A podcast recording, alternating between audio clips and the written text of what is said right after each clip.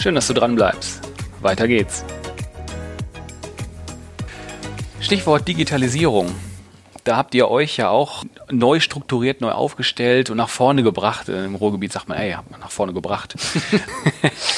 Mm, du hast schon angedeutet, dass das möglicherweise nicht ganz leicht ist. Ähm, wie, wie schwer ist euch da so ein Shift gefallen und wie hat sich das verändert?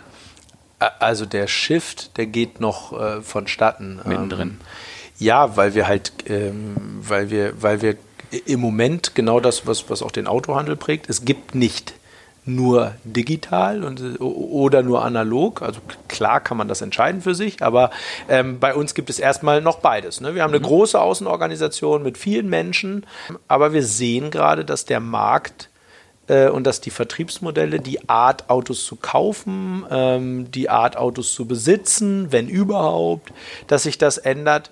Und das ist äh, das ist jetzt erstmal das Umfeld, in dem wir uns bewegen. So. Und das Erste, was passieren muss, ist ein Verständnis davon zu bekommen, dass das passiert, dass mhm. du es nicht verhindern kannst. Mhm. Und das Wichtigste ist nicht, die Fragestellung, wird es digital oder was, was digitalisieren wir, sondern ich glaube, ich hatte das vorhin schon mal kurz gesagt. Die Frage ist, wie verändert sich unsere Gesellschaft? Wie verändert sich die Art, wie ich ein Auto besitzen möchte? Wie, wie ich das kaufe, wie ich das lease? Und mhm. ähm, da tut sich halt gerade unglaublich viel. Äh, wir sehen viele neue Geschäftsmodelle. Wir sehen den Hersteller, der, der äh, in das Thema Direktvertrieb geht. Ähm, wir, sehen, wir sehen, dass die Börsen sich nochmal anders aufstellen, die mobile.de's. Ähm, wir, wir sehen neue Börsen.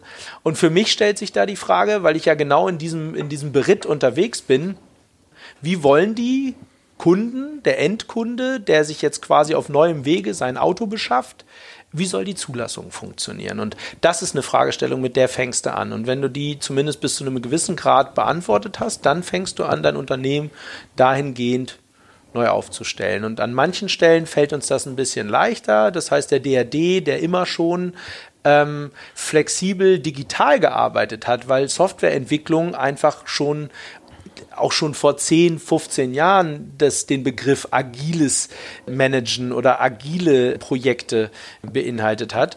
Ähm, da geht das leichter. Mhm dass wir jetzt schneller reagieren müssen auf, auf Marktentwicklungen. Und ich sag mal, in unseren traditionellen Geschäftsbereichen, wo es darum ging, eine erfolgreiche Filialorganisation zu führen, zu managen, da fällt es manchmal einfach ein bisschen schwerer, ähm, weil da die Entwicklungs- und Veränderungszyklen einfach, wenn sie denn überhaupt schon da waren, ich meine, ganz ehrlich, wir leben mit einem Zulassungswesen, das in seiner Gesetzgebung seit ungefähr 1957 oder 55, ich weiß gar nicht, wann wann äh, das damalige Straßenverkehrsgesetz so entwickelt wurde, aber wir arbeiten in Strukturen, äh, die tatsächlich schon so alt sind. Wahnsinn. Und die Erfolgsmodelle, die eine Filial-Prägestellenstruktur erfolgreich machen, das hat meine Oma 1957 schon erkannt, dass es nämlich um die beste Lage zur Zulassungsstelle geht, die, die, die dir wiederum die meisten Kunden reinspült. Genau. Mhm. Und das ist heute noch so. So, also, und, und, und dieser Organ, diesem Organisationsteil auch klar zu machen, dass wir uns verändern müssen, ist schwierig schwieriger als demjenigen, der quasi tagtäglich schon mit diesen neuen Themen zu tun hat. Und dann kommen natürlich auch Kunden dazu, äh, mit denen wir arbeiten. Ähm, beispielsweise ein Auto 1, ein Vehiculum, äh, ein Instamotion, die uns auch wieder anders fordern als Organisation, weil die, weil die, das sind ganz junge, dynamische, agile Organisationen, die extrem schnell in ihrer Entwicklung sind, äh, ganz schnell denken, ganz schnell sich Kundenanforderungen anpassen und das wiederum geben sie an ihre Dienstleister und ihre Partner mhm. weiter mhm. und einer davon sind wir mhm. und das triggert uns extrem und ich bin total froh drüber, ähm, auch wenn es äh, häufig so, so, so, so ein Stresstest für die Organisation ist, aber das zwingt uns dazu, uns ähnlich zu entwickeln und so mhm. aufzustellen, dass wir genau diese Kundenanforderungen mhm. am Ende auch erfüllen können. Und mhm. ich finde das und es ist wie so ein Fitnesscenter für ein Unternehmen, so ein bisschen. Agilität. Weil du, weil du trainierst dich, ne? das, du musst das mhm. trainieren. Natürlich musst du dir auch die Strukturen dafür schaffen. Rein hierarchische Strukturen, mhm. die, die früher uns zum Erfolg geführt haben, wo der Chef, der Vatern, sagte, so, und hier geht's lang funktioniert, wird so nicht mehr funktionieren. Du brauchst Menschen, die mitdenken, du musst den Menschen dafür Freiräume schaffen, mhm. ähm, du musst interdisziplinär arbeiten, du musst die Fachbereiche anders zusammenstecken. Mhm. Und das lernen wir jetzt gerade und ähm, Das macht unglaublich viel Spaß und ich glaube aber, dass wir da auf einem guten Weg sind, weil wir verstanden haben, mhm. dass es so ist. Wir versuchen, mein Bruder und ich versuchen nicht an, an althergebrachtem auf Teufel komm raus festzuhalten. Doch, wenn es gut ist, kann man da auch fest. Also wir sind auch nicht diejenigen, die sagen, es ist, es ist alt und deswegen ist es schlecht, mhm. sondern wir sind diejenigen, die sagen, okay, lass uns das mal hochheben, den Stein, lass mal gucken, was drunter ist, lass, lass ihn mal von vorne, hinten, oben, unten und wenn er noch gut ist, dann legen wir ihn wieder an die gleiche Stelle zurück. Genau. Wenn er aber schlecht ist, dann wird mhm. er geschliffen mhm. äh, oder kommt weg. Mhm. Das ist das, was passiert und das ist toll im, im Vorgespräch sagtest du ja auch schon, dass jetzt euer Business auf der einen Seite ähm, ist es digitalisiert worden gerade. Also man kann digital Autos zulassen. Ähm, auf der anderen Seite muss immer noch physisch der Fahrzeugbrief dorthin zur Zulassung. Sprich, du hast immer noch einen analogen Prozess. Also ist euer, euer Modell gerade äh, auf, äh, auf zwei Gleise mit einem Zug unterwegs, mit einem Ziel. Also, ähm, man kann voll digital im Moment einen Geschäftsvorfall durchführen und das ist die äh, Ummeldung. Also das heißt, mhm. äh, jemand kauft ein Fahrzeug, auch nur für Private im mhm. Übrigen, also ah, nur okay. für natürliche Personen. Das gibt es noch nicht für Gewerbliche, sondern nur für natürliche, lieber Autohandel. Ne? Also was der Scheuer da erzählt, das ist nicht ganz richtig, äh, denn es funktioniert im Moment nur für natürliche Personen, also für den Privaten. Ähm, und ähm, voll digital ist auch nur, wenn du quasi Verkäufer an, an Käufer verkauft und der Käufer und der Verkäufer sind sich darüber einig, dass der, dass der eine das Kennzeichen aufgibt und der andere das Kennzeichen dann haben will. Dann okay. kannst du eins eins einen voll digitalen Prozess, der dann aber auch quasi dadurch sozusagen unterbrochen ist, dass dann nochmal die Dokumente zugeschickt werden müssen. Aber mhm. das das funktioniert. Neuzulassungen funktionieren bedingt, äh, weil am Ende handelt es sich um, um, um digitales äh, Antrags, digitale Antragsstrecke. Ähm, das soll alles noch anders werden, aber am Ende ist es alles noch lokal. Das heißt, es landet tatsächlich wieder bei einem äh, Bearbeiter an vielen Stellen in der, in der Zulassungsstelle. Im Übrigen, auch um damit mal aufzuräumen, zum 1.10. waren überhaupt erst 30 Prozent der deutschen Zulassungsstellen in der Lage, diesen, diesen Prozess anzubieten. Der Rest äh, ist noch in der Nacharbeit, muss auch seine Hausaufgaben machen. Sind noch in der Schulung. ja, und ähm, äh, le letztlich, ähm, wenn man da mal so reinpiekst, äh, sind auch nicht alle wirklich überzeugt davon. Okay das ist für uns eine spannende Zeit, das gebe ich zu. Und ähm, ja, klar kann ich verstehen, dass sich alle auf eine voll digitale Zulassung freuen, ähm, weil dann kannst du Dienstleister, ähm, also hast du den Kostenblock Dienstleister nicht mehr. Das funktioniert jetzt noch nicht. Mhm. Und ähm, was uns ausmacht, ist, die, wie du es eben gerade schon so schön gesagt hast, eine Kombination aus, du hast die Vorteile, die, die, die so weitestgehend ein digitaler Prozess, so es denn funktioniert, nämlich mit einer Transparenz. Wir haben Dokumentenmanagement dahinter, wo du alle Dokumente aller deutschen Zulassungsstellen hast du, da hast du Zugriff drauf. Du hast alles, alles auf einen Blick, kannst Auswertungsmöglichkeiten.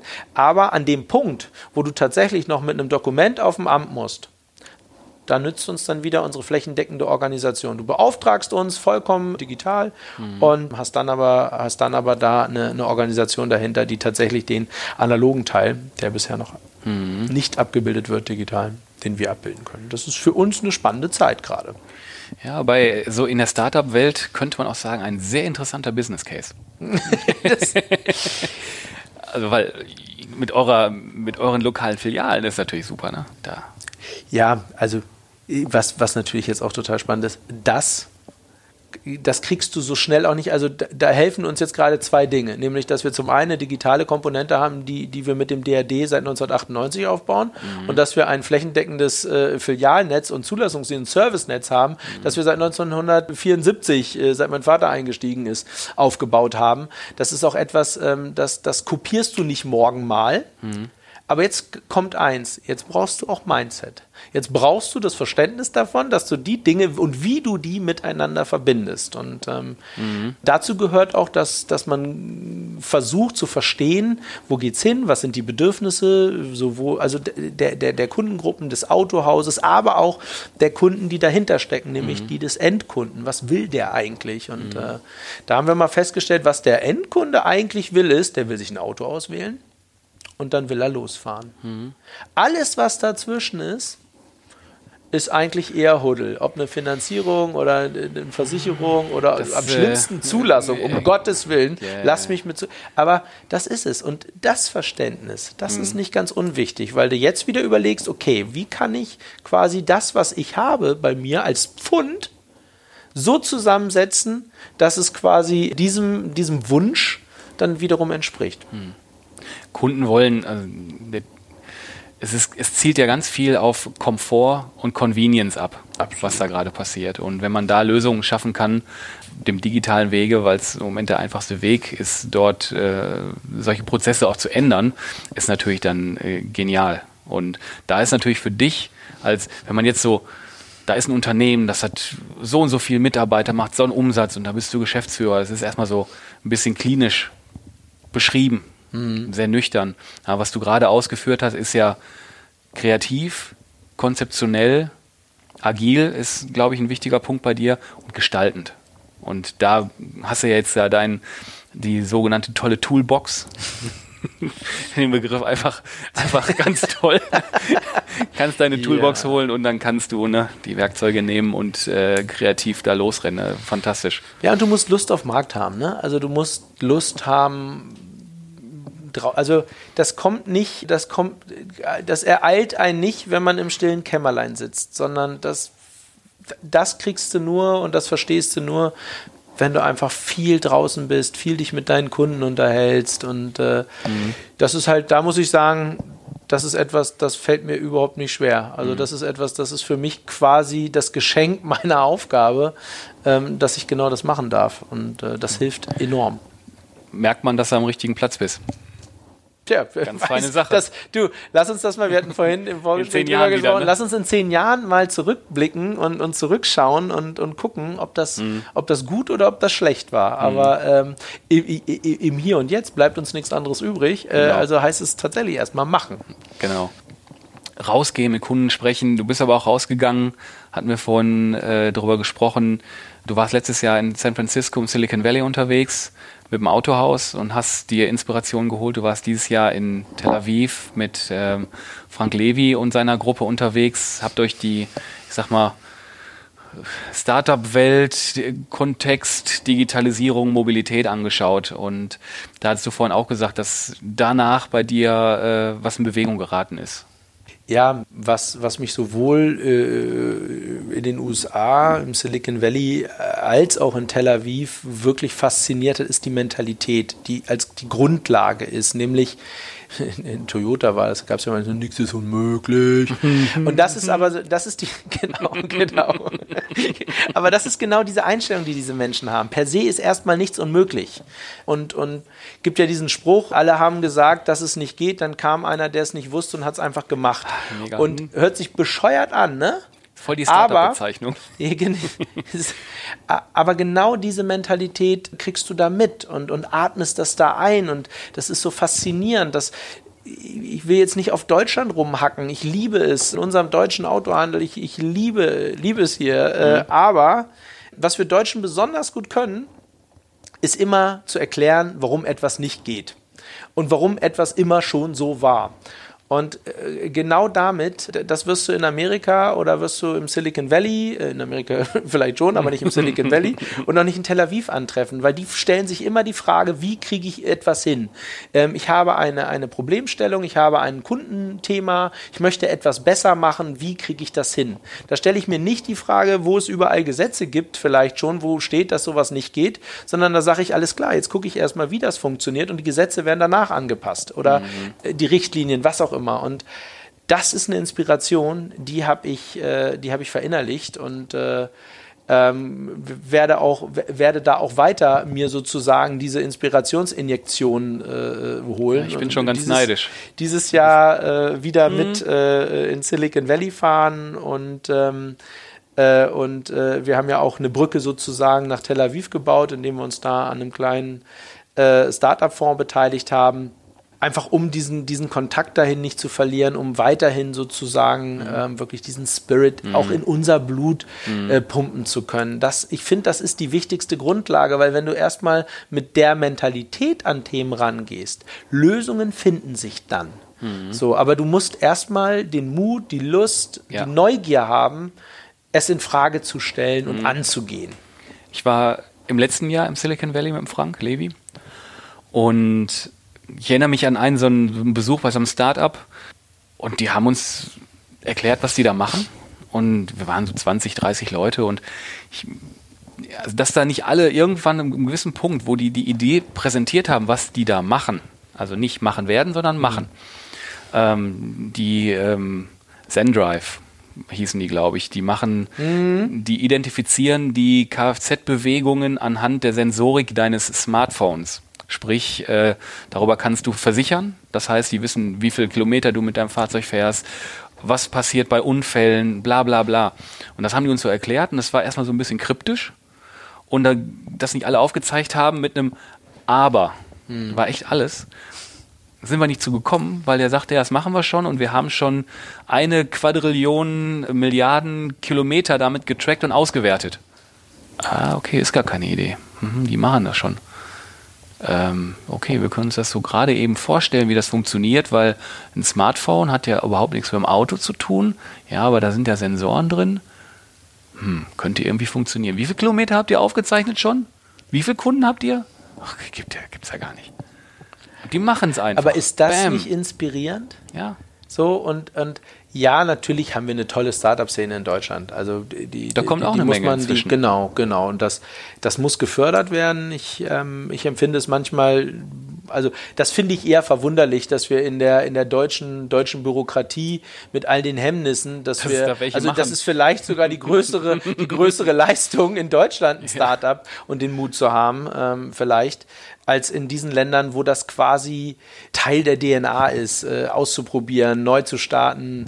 Was mich da auch fasziniert hat, Scheitern ist da eher ein Qualitätsmerkmal. Also äh, uns wurde da in der Außenhandelskammer erzählt, ähm, die Gründer, die, die schon mal gescheitert sind, haben es häufig leichter, einen Kredit bei der Bank zu bekommen, weil die Bank sagt, guck mal, der weiß, wie man aufsteht, der hat schon, hat das schon mal probiert, der hat schon mal ein paar Fehler gemacht, die macht er jetzt nicht wieder.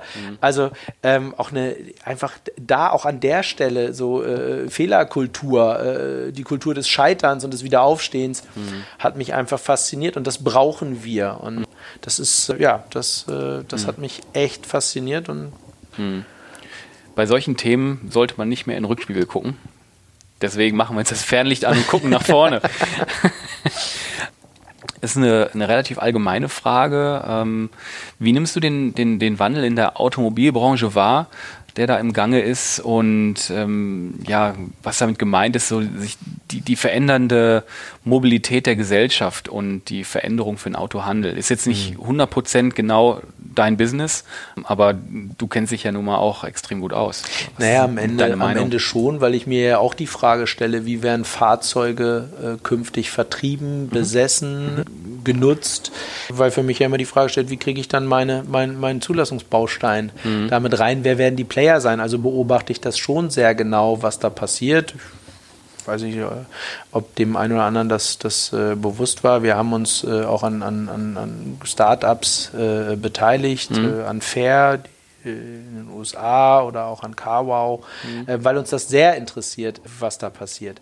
Im Moment ist es, glaube ich, noch extrem schwer einzuschätzen, weil wir uns in einer Phase finden, wo extrem viel auch ausprobiert wird. Sowohl was Mobilität angeht, also Carsharing, äh, Elektromobilität, autonomes Fahren, ähm, die unterschiedlichen Arten, ob ich ein Abo-Modell für ein Auto habe, ob ich es lease, ob ich es miete, Kurzzeitmiete. Das ist extrem schwer jetzt zu sagen, was es davon werden wird. Also die Herausforderung für den deutschen Autohandel ist, und ich, ähm, ich kann immer nur äh, wiederholen und betonen, dass ich sehr an den deutschen Autohandel glaube ähm, weil er etwas hat und etwas kann, was ihm für mich eine wesentliche Daseinsberechtigung gibt. Er ist extrem nah an den Kunden, er kennt seine Kunden, er hat die lokale Nähe. Und das muss er ausbauen und verstärken. Und ähm, das bedeutet in dem Fall nicht nur, dass er den Kunden immer bei sich direkt begrüßen können muss. Das bedeutet auch, dass er dem Kunden die Möglichkeit gibt, auf unterschiedlichsten Wegen Kontakt aufzunehmen, sich Informationen zu besorgen und, und, und.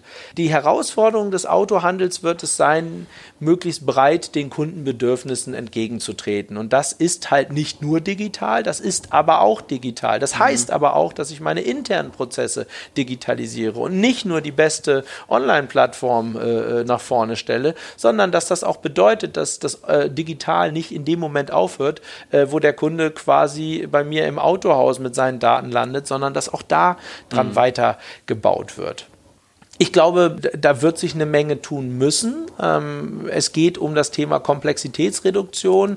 Ähm, die deutschen Hersteller haben es halt sehr gut verstanden, ich weiß nicht, eine Million unterschiedliche Fahrzeugkonfigurationsmöglichkeiten zu schaffen. Da wird es eine Notwendigkeit geben, dem Kunden in dieser Komplexität auszuhelfen. Lieber Autohandel, herzlich willkommen. Das ist dein Thema. Das mhm. kannst du digital tun. Mhm. Äh, äh, das kannst du aber auch analog tun, indem du tolle Verkäufer zur Verfügung stellst, die dem Kunden da aus der, in der Komplexität helfen. helfen. Absolut. Wenn ich mit dem Autohandel spreche, ist es, ist es mir immer, immer ein Ansinnen auch zu sagen, sieh die neuen Geschäftsmodelle, die da am Horizont oder die jetzt schon äh, Fuß fassen, die Vehiculums oder, oder ähm, die Carwaus dieser Welt, sieh die nicht als, als Angriff auf dein Geschäftsmodell, sondern überlege dir, was, was da drin, wie kann dir das helfen, dein Geschäft besser zu machen? Was davon mhm. hast du scheinbar auch nicht hinbekommen, weil du mhm. dich nämlich auf dein Kerngeschäft konzentriert hast, was auch vollkommen in Ordnung ist. Das ist eine ganz wichtige Erkenntnis. Du mhm. musst nicht alles können. Mhm. Du musst dann nur gucken, mit wem kannst du dich zusammentun, der vielleicht bestimmte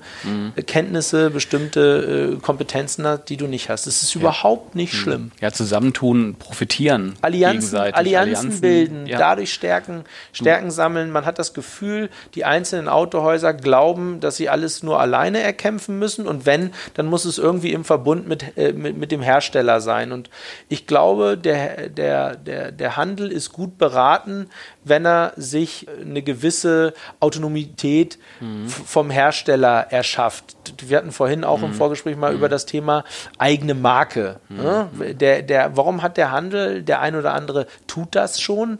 Ein Autokönig ist äh, mittlerweile eine bekannte Marke. Ja. Äh, dahinter stehen ganz viele Herstellermarken, aber es ist eine bekannte Marke. Mhm. Oder Dürkop äh, in, in, in, Braunschweig. Es gibt viele schöne Beisp Beispiele, ähm, wo mittlerweile die Handels Handelsmarke tatsächlich schon die eigene Marke und mhm. das Kundenversprechen beinhaltet. Mhm. Sowas zum Beispiel finde ich extrem wichtig, sich da aufzustellen. Mhm. Das ist eigentlich schon die, beantwortet mit so meine, meine nächste Frage, das ist eigentlich schon die Chance dabei, sich so aufzustellen.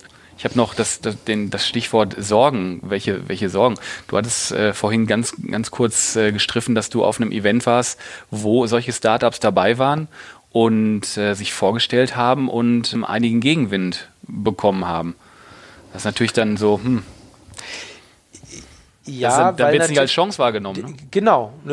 Das Argument ist, ihr nehmt uns unsere Kunden weg und das eigentlich nur mit günstigeren Preisen. Das ist bestimmt an manchen Stellen richtig, weil natürlich äh, diese Geschäftsmodelle für eine andere Transparenz sorgen, ähm, weil, mhm. weil, sie, weil, weil es Vergleichsmodelle gibt. Das alleine reicht am Ende aber nicht aus, ist ja auch klar. Nur das billigste Auto gekauft zu haben, ja, wer macht denn mir dann den Service? Äh, wer kümmert sich denn drum, wenn ich mal liegen bleibe? Zu wem gehe ich denn, äh, wenn, ich, wenn ich noch weitere Fragen äh, zu meinem Auto und zur Konfiguration oder sonst irgendwas habe? Das ist, da macht man sich's leicht. Also viele Geschäftsmodelle bedienen auch nur ein Segment, wohingegen der Autohandel relativ breit aufgestellt äh, sein kann. Aber ähm, wie gesagt, mein Petitum ist, guckt euch die Geschäftsmodelle an und fragt euch, wie sie das eigene, wie sie euer eigenes Geschäftsmodell befeuern können, indem man nämlich äh, in die Zusammenarbeit geht. Ich finde, ein Auto 1 macht das auch sehr schön, äh, sehr schön vor, indem er, ja, es wurde erstmal geschimpft, die nehmen uns den Gebrauchtwagenmarkt mit, aber wenn man sich das jetzt mal anguckt, sortieren sie den Gebrauchtwagenmarkt neu und, und granularisieren ihn ihn und, und, und filtern ihn schon mal, sodass ich als Autohändler gar nicht mehr das Risiko habe. Das Risiko liegt nämlich am Ende bei, bei, bei Auto 1, bei wir mhm. kaufen dein Auto.de. Mhm. Und da sieht man sehr schön, äh, wie, wie das auch als Chance verstanden werden kann, wenn man jetzt da wieder Zugriff auf Gebrauchtfahrzeuge hat, die dann äh, aber, aber nicht jedes, jedes äh, mhm. Gebrauchtfahrzeug sozusagen kaufen muss mhm. und damit dann auch die, das Risiko der Weitervermarktung hat. Also das ist ganz, ganz wichtig, mhm. dass man nicht per se sagt, äh, das, sind, das gefährdet mein Geschäftsmodell. letztlich gefährdet vor allen Dingen eins das Geschäftsmodell, wenn der Kunde der Meinung ist, dass jemand anders etwas besser kann, was, was, womit ich im Moment Geld verdiene. Denn nicht das Geschäftsmodell entscheidet, sondern der Kunde entscheidet ja letztlich, wie er bedient werden möchte, in welchem Prozess mhm. er sich wohlfühlt, mit wem er sich wohlfühlt. Und ähm, das darf man nicht dabei vergessen. Mhm. Das hat sich äh, verändert. Ja, vielen Dank soweit. Wir kommen jetzt zu äh, dem Buzzword-Bingo, was äh, kein echtes Buzzword-Bingo ist, aber lustige, kurze Antworten erfordert, die oh. du äh, ja nicht. Äh, ähm, ich und kurze Antworten. Du und kurze Antworten. und das sind ganz einfache Begriffe, die sind überhaupt nicht allgemein. Okay, na dann. Autohäuser. Überhaupt nicht allgemein ich fühle mich zu Hause. Mein, mein Umfeld, Zukunft, Gegenwart. Okay. Geschäftsmodell. Okay. Autobesitz. Eine mögliche, äh, eine mögliche Form. Andere könnte sein Mobilitätsbaustein, Mieten, Leihen, Leasen, Sharen. Okay. Glück meine beiden Jungs und meine Familie. Ah, sehr schön. Erfolg. Hat nur der Tüchtige. Okay.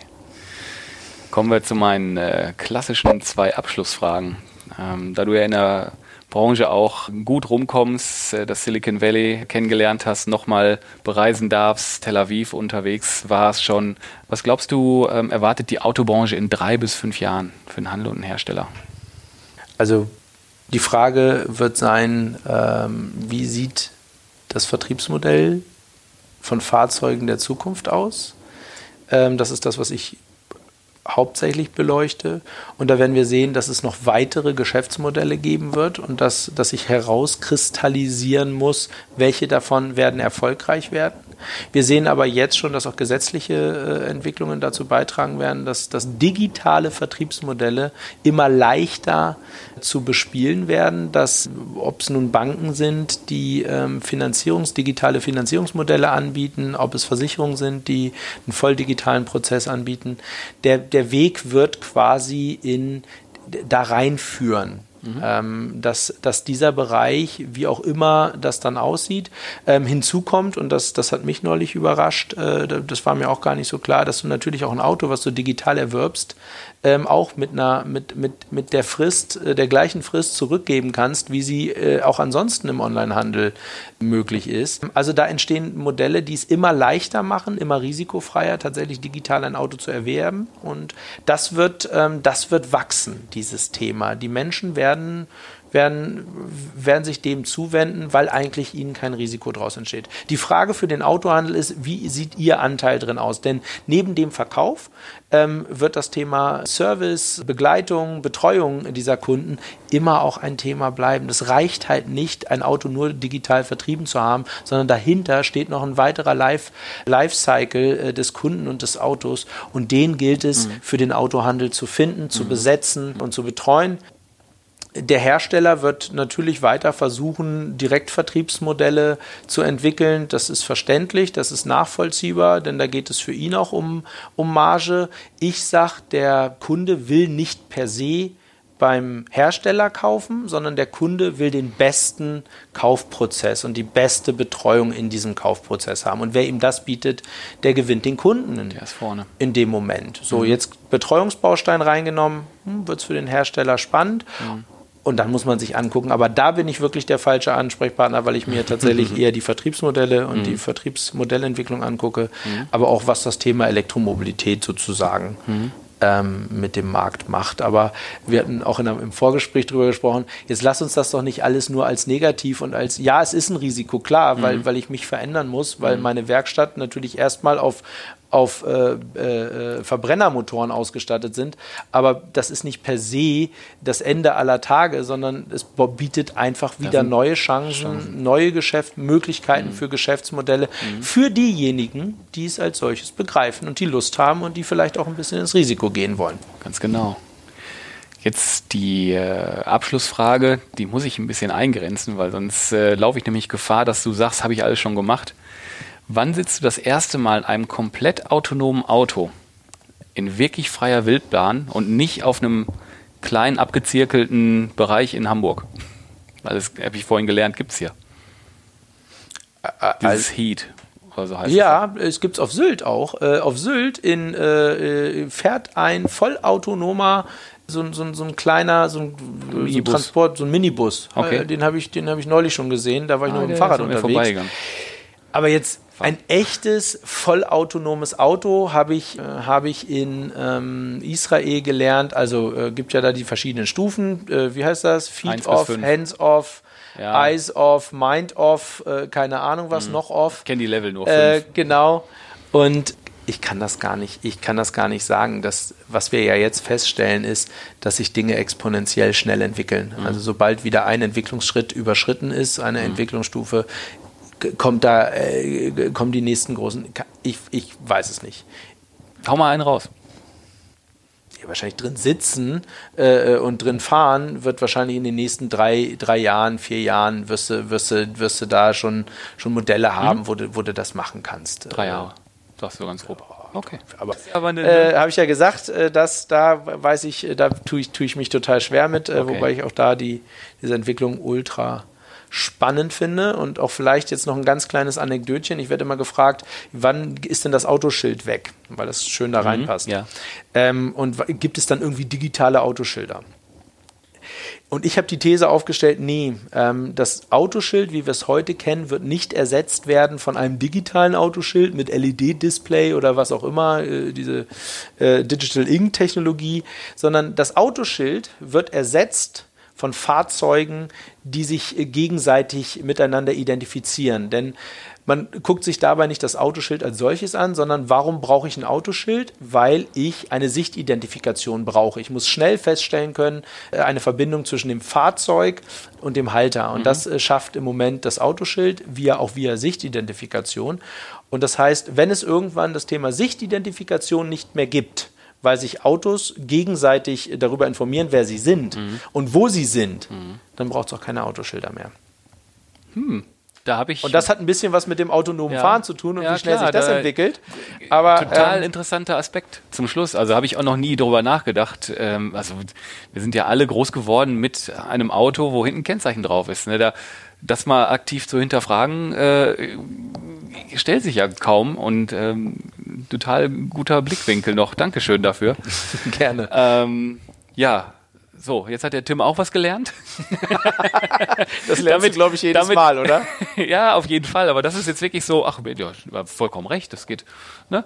Ähm, von daher sind wir auch, äh, muss ich sagen, ich bin mit meinem Latein am Ende für heute mit dir. Ähm, ja, Philipp, vielen lieben Dank, dass sich meinen Fragen da gestellt hast. War super interessant, ähm, so ein Insight aus dem Familien, sich wandelnden Familienunternehmen zu, zu bekommen. Hat mir irrsinnigen Spaß gemacht. Vielen Dank dafür. Lieber Tim, ich cool. fand es grandios, dabei sein zu dürfen.